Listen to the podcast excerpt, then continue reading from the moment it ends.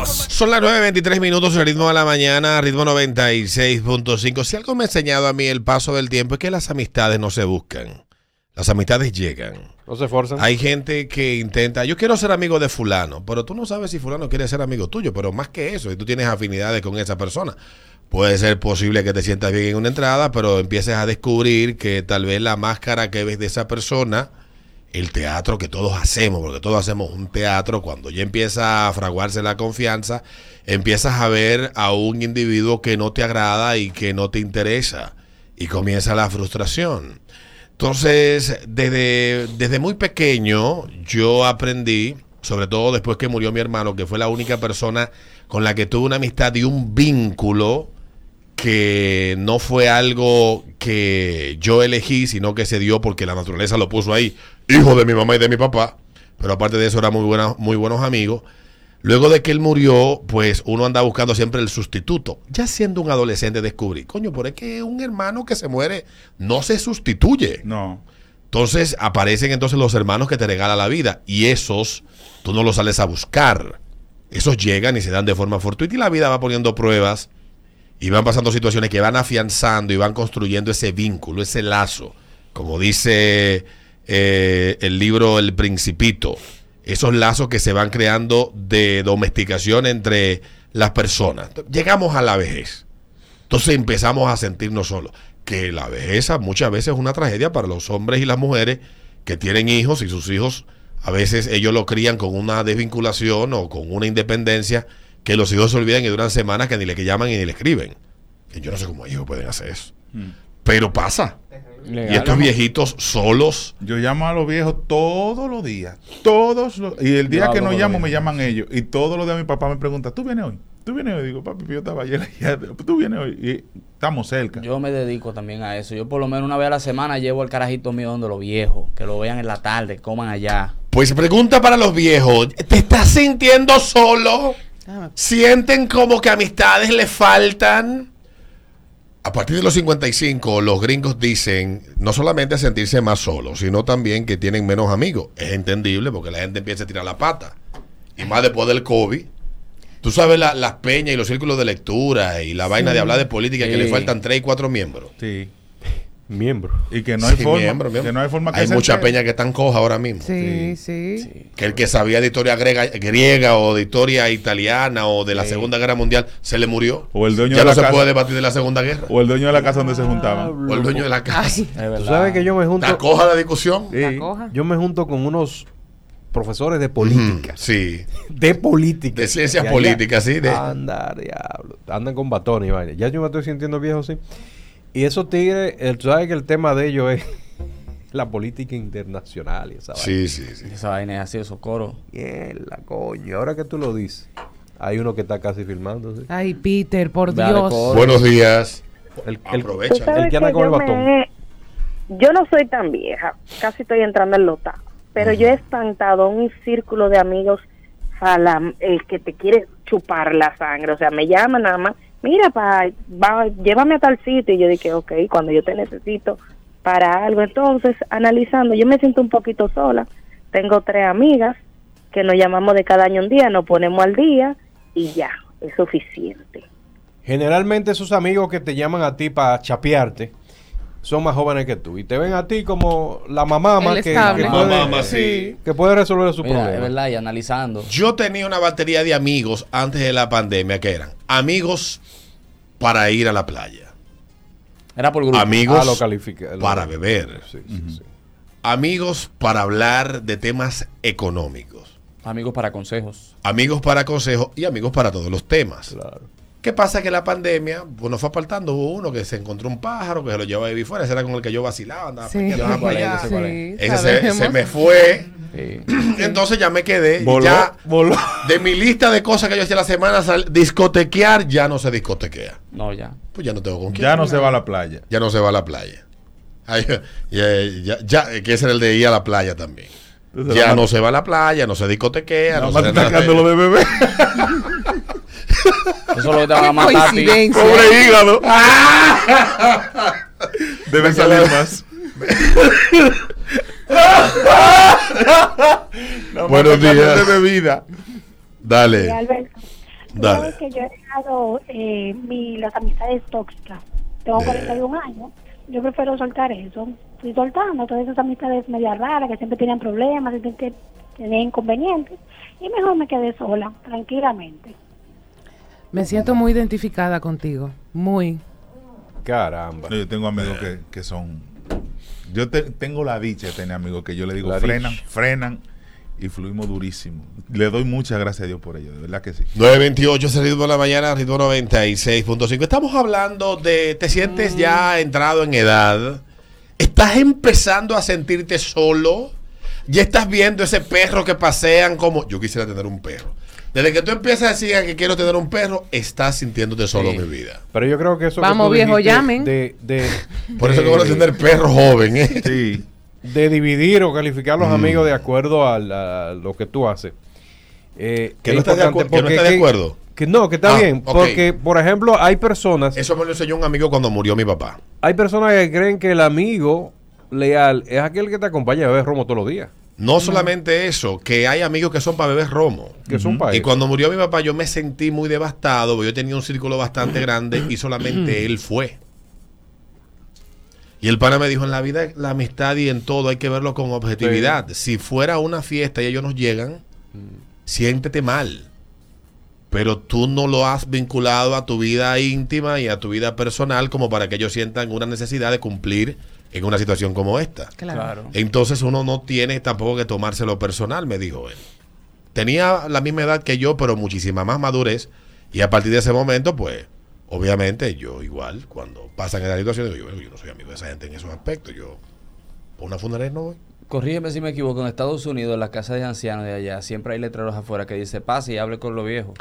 No te sé decir, pero sí sé que hay muchas iglesias que a los jovencitos, a los que andan entre 14, 15 y 16, le ponen esas tareas de visitar esos lugares y conversar con esas personas. No, pero dan Tú una sabes moña. que el... ¿Eh? Dan una moña. No sé si dan una moña, pero sé que conozco a personas que visitan varias iglesias en Estados Unidos y a sus 25 hijos dólares dan. le ponen esa tarea. No sé si le pagan, pero sí, se la ponen como tarea. Tú sabes que Como un- tarea social. uno de los primeros viajes que yo hice a, a la Florida, mi prima estaba haciendo un voluntariado en un en un Asilo. en un home, es que le dicen allá. Y yo fui con ella un par de veces, ella lo hacía de gratis solamente y se quedaba con los viejitos la mañana entera. Habla. el problema es que tú te encariñas con esos viejos. Cuando viene a ver, tú le estás llevando un dulce y no está. ¿Qué Para allá, ¿Qué eh, para allá iba con el caso de un caso que conozco que hizo un vínculo de amistad con una señora eh, bastante fuerte, era una persona que leía mucho y le gustaba mucho conversar y la señora murió. Sí. Oye, pues ese tipo fue una pérdida como si hubiera sido su abuela. Es que eso es así. Yo sé se crea un vínculo Sí, emocional. yo, yo Claro. tengo un, un- con un conocido que hizo un vínculo con un señor con, en- aquí en el asilo que está en la Independencia. San Francisco, así creo que se Sí, llama. sí, así mismo. Y un día le llevaba un dulce. Y Ay, ah, no, que ayer falleció. Y ese muchacho, Uno de los amigos míos más cercanos trabaja en un, en un asilo en España. Ya tú sabes lo que fue el COVID para él. ay, ay, ay. Sí, él me eso- dijo, Adriana, yo necesito salir de este trabajo porque es que yo voy a parar en loco porque no puede ser todos los días se moría, se le moría un viejo. Ay, Mira, amigo- dice, la mayoría de los estadounidenses mayores de 55 solo tienen cuatro amigos, pero les gustaría tener más. Esto dice una encuesta en Estados Unidos.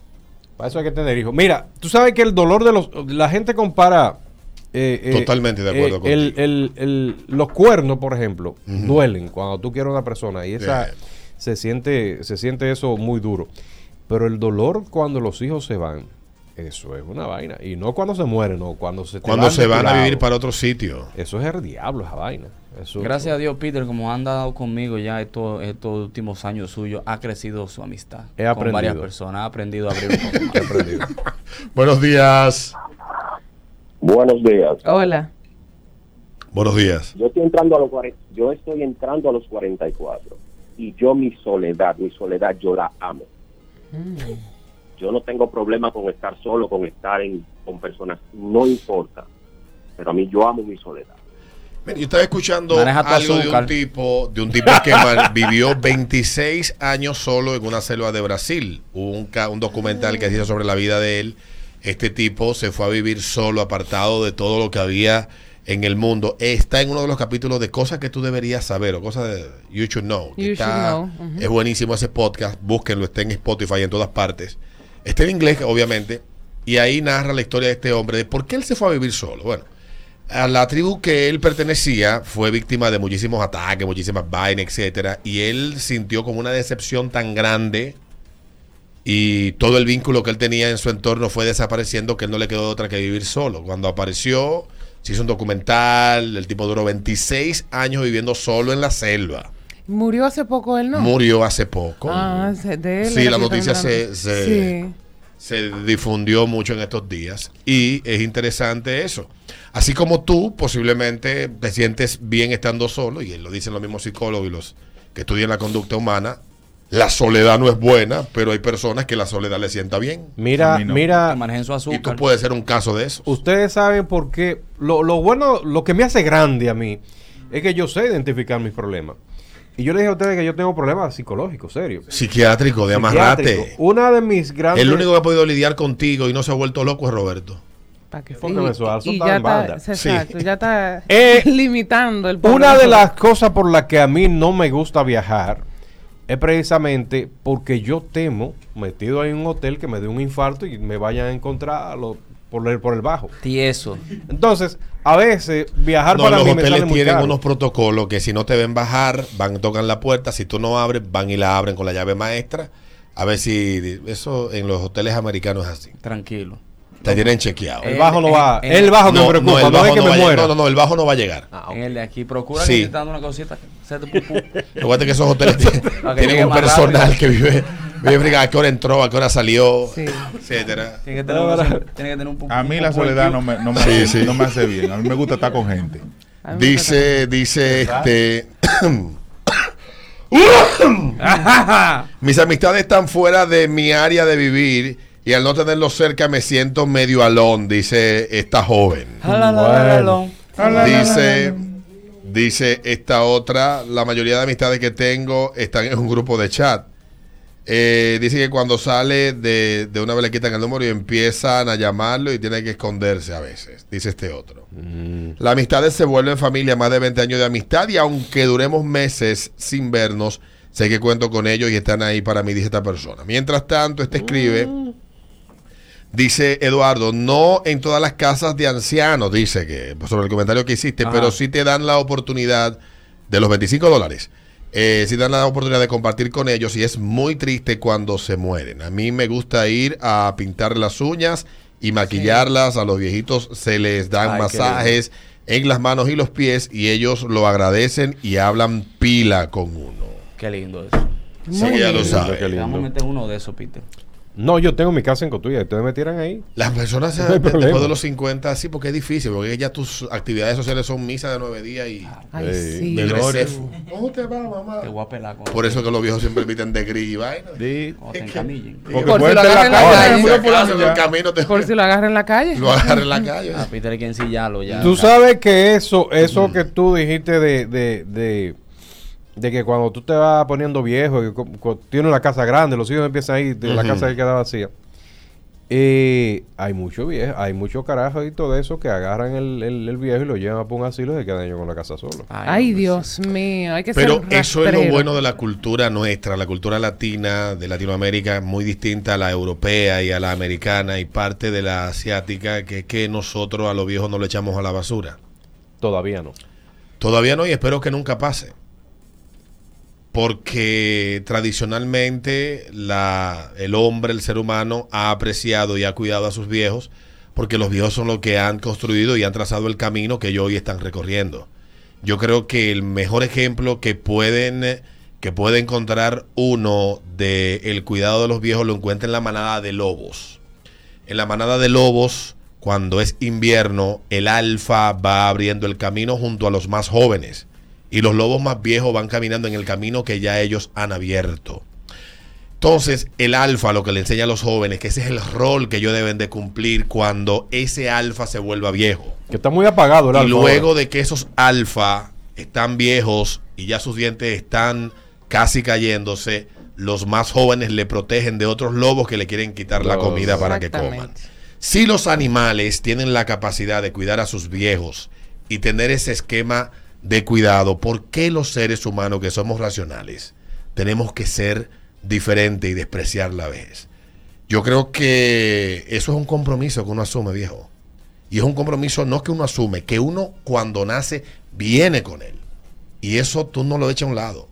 El que lo echa a un lado es porque es un maldito. Sí, verdad. Aquí, por ejemplo, en esta sociedad muy, eh, muy, eh, los viejitos tú lo ves en la casa de los, de los familiares. y De lo cuidan. cualquiera de los Lo sacan familiares. ahí. sí. Sí. a papá un rato allá afuera y tú pasas, cuando tú vas a los pueblos, tú ves los tigres así sentados. Cogiendo que lo sol. sacan. Sí, sí. Y sí. miau y de todo. Porque a papá que está lloviendo.